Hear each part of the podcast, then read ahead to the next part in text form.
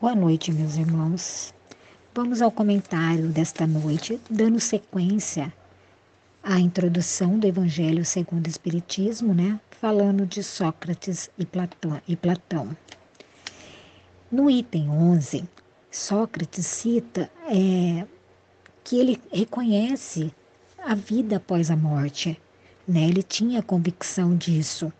Ele até no momento da sua morte, que ele estava lá para ser executado, na verdade, para tomar o veneno, né, para que ele é, deixe o plano terreno, ele vira para os seus juízes e fala: O meu maior prazer seria examinar de perto os habitantes dessa outra morada e distinguir lá, como aqui, os que são dignos dos dos que se julgam tais e não o são.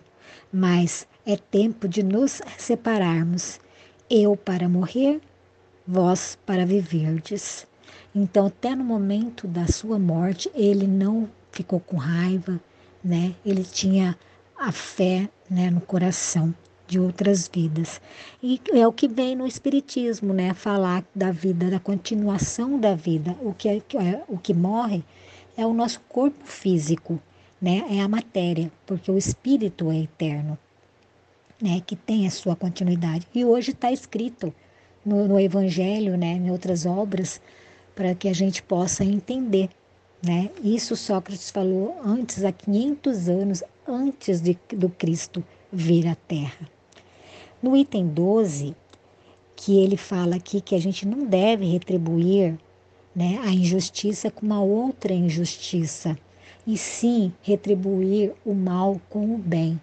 É o que? Aqui é o verdadeiro princípio da caridade, né? É a gente amar verdadeiramente, né? Amar para ser amado. É a caridade pura você perdoar alguém de alguma injustiça que fizeram contigo, né? Então é retribuir o mal com o bem. E no item 13, ele fala que é pelos frutos que reconhece as árvores, né? É pelos frutos que se reconhece a árvore. Aqui ele está dizendo então, que todas as nossas ações têm um resultado, né? Produz um resultado lá no final. Então, a gente vai estar tá plantando aquilo que nós vamos colher lá na frente.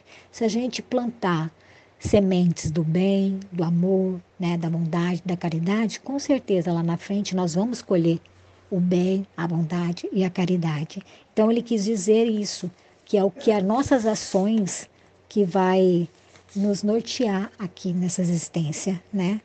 Para que a gente possa, ao desencarnar, a gente ir para um bom lugar, ser amparados, né? encontrar os nossos entes queridos de imediato. É só a gente praticando boas ações. E no item 14, ele fala da riqueza. A riqueza é um grande perigo, realmente, porque a riqueza, ela trabalha em nós um, um outro, né, um outro aspecto, que é o do egoísmo.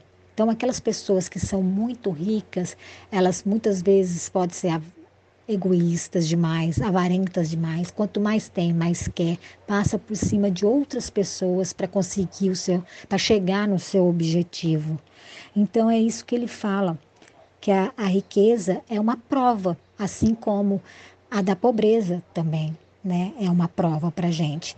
Aí desses, dessas provas que nós vamos tirar, né, o nosso futuro, né, é nosso a nosso futuro prometido, na verdade, porque é a nossa consciência tranquila no futuro.